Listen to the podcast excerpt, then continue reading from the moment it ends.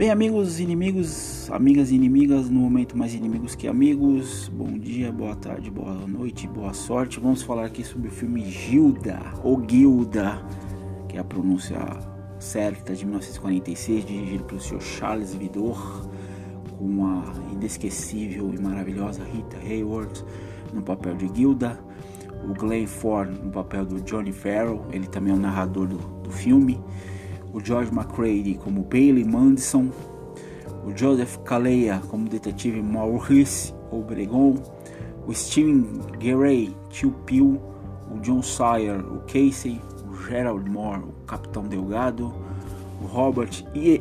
Scott, o Gabe Evans, o Donald Douglas como Thomas Langford, o Stuart Holmes, jogador não acreditado, não foi acreditado, Frank Maio também como jogador não acreditado, e Harold Miller também como jogador não acreditado. É um filme da Columbia Pictures de 1946.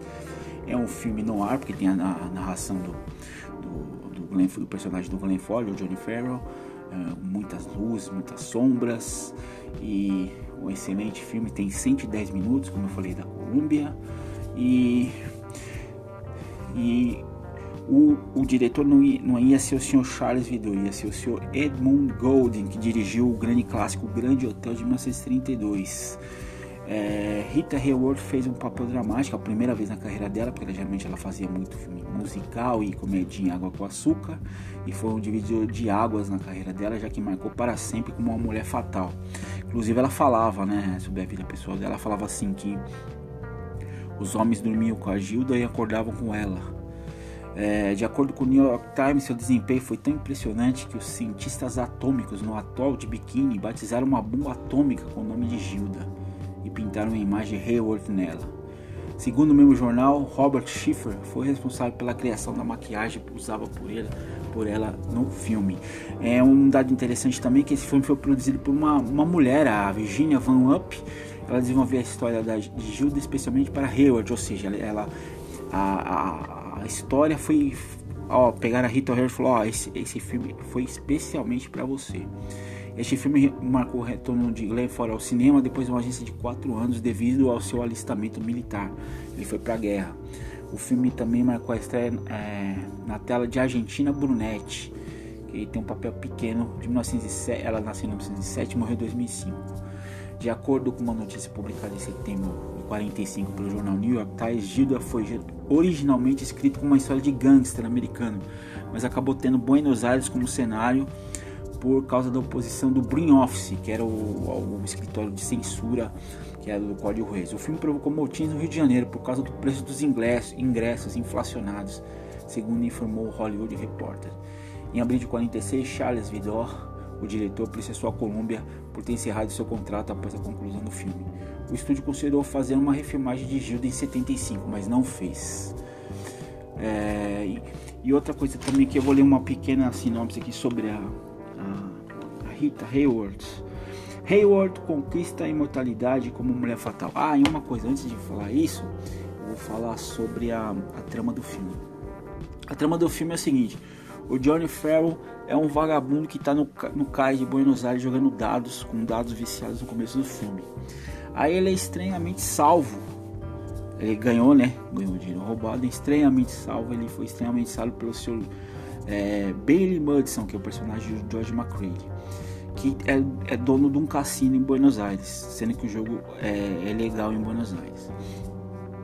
Então ele tem toda uma narração, tudo tem o personagem da Gilda, que é da Rita Hayworth. Parece que ela e, e o Johnny Farrell tiveram um affair no passado e ela é casada com o Bailey Mudson. Dá pra ver que ela não gosta dele. Ela é casada por conveniência. E o filme é sutilmente, porque na época não podia passar, porque tinha a censura do Código Reis, que era do, do escritório do Brin Office, que era o Joseph Brin, que era o chefe o filme insinua várias vezes com diálogos de duplo, até de triplo sentido, um homenagem a Troar entre os três personagens e a Bengala, e às vezes também um, uma diálogos muito sexuais, assim, mas bem sutis, porque senão a censura não deixaria passar. É um filme muito interessante, é um grande clássico do cinema. A primeira vez que eu assisti esse filme foi na, no, na, no, na sessão que tinha na Globo, que era de quarta para quinta, chamada Classe A, que passava só filmes clássicos. Isso aí deve ter sido em 92 ou 93. Aí eu tenho edição em DVD, que saiu pela Columbia. Tem a edição também que saiu pela, pela Folha de São Paulo, é, coleção Grandes Astros do Cinema. E também tem em Blu-ray, que eu comprei lá na Livraria Cultura em 2014. Faz tempo, hein? Eu só vou ler uma Gilda. Rita Hayworth conquista a imortalidade como mulher fatal. É um pequeno perfil dela aqui. Gilda, uma mulher insatisfeita com o casamento, decide dar uma lição em seu marido. Uma noite, uma boate cheia de figurões, vestida com um explosivo Tomara que caia, de cetim negro, dança para todos ao som de uma música lânguida. But the Blame on Man, que ela dublou, não foi ela que cantou. No filme parece que ela cantando, mas ela foi dublada e começa o que parece ser um striptease. Detalhe, é o striptease mais sensual do cinema. Detalhe, ela só tira duas luvas. Outros tempos. E striptease. Mas Gilda apenas tira suas luvas, uma de cada vez, enquanto dança e atira à plateia. É como se vivêssemos, víssemos o striptease mais sensual de todos os tempos. E é, na minha opinião, é. Essa cena de Gilda imortalizou Rita Hayworth como uma das maiores filmes fatais do cinema ainda que sua carreira de mais de. Cadê de mais de. Peraí que eu já volto aqui. De mais. Aqui vou. E mais, mais de 60 filmes, nenhum outro alcance alcançou tal imagem de modo tão explícito. A vida de Hayward fora das telas não foi muito feliz, com cinco casamentos, um deles com o ator e diretor Orson Welles, considerado o maior gênio cinematográfico da época, e uma trajetória marcada pelo alcoolismo. Com o nome oficial de Margarita Carmen Cancino, ela nasceu em 1918 em Nova York, filha de uma família de dançarinos. Mesmo que não goste de dançar, seu pai fez sua infância uma rotina infindável de ensaios. Em 27, o pai muda-se com a família para Los Angeles, na esperança de aproveitar o cinema, no cinema a experiência como dançarino. Chega a abrir uma promissora escola de dança, mas a quebra da bolsa de 29, que arrasa a economia, depois invibializa qualquer negócio.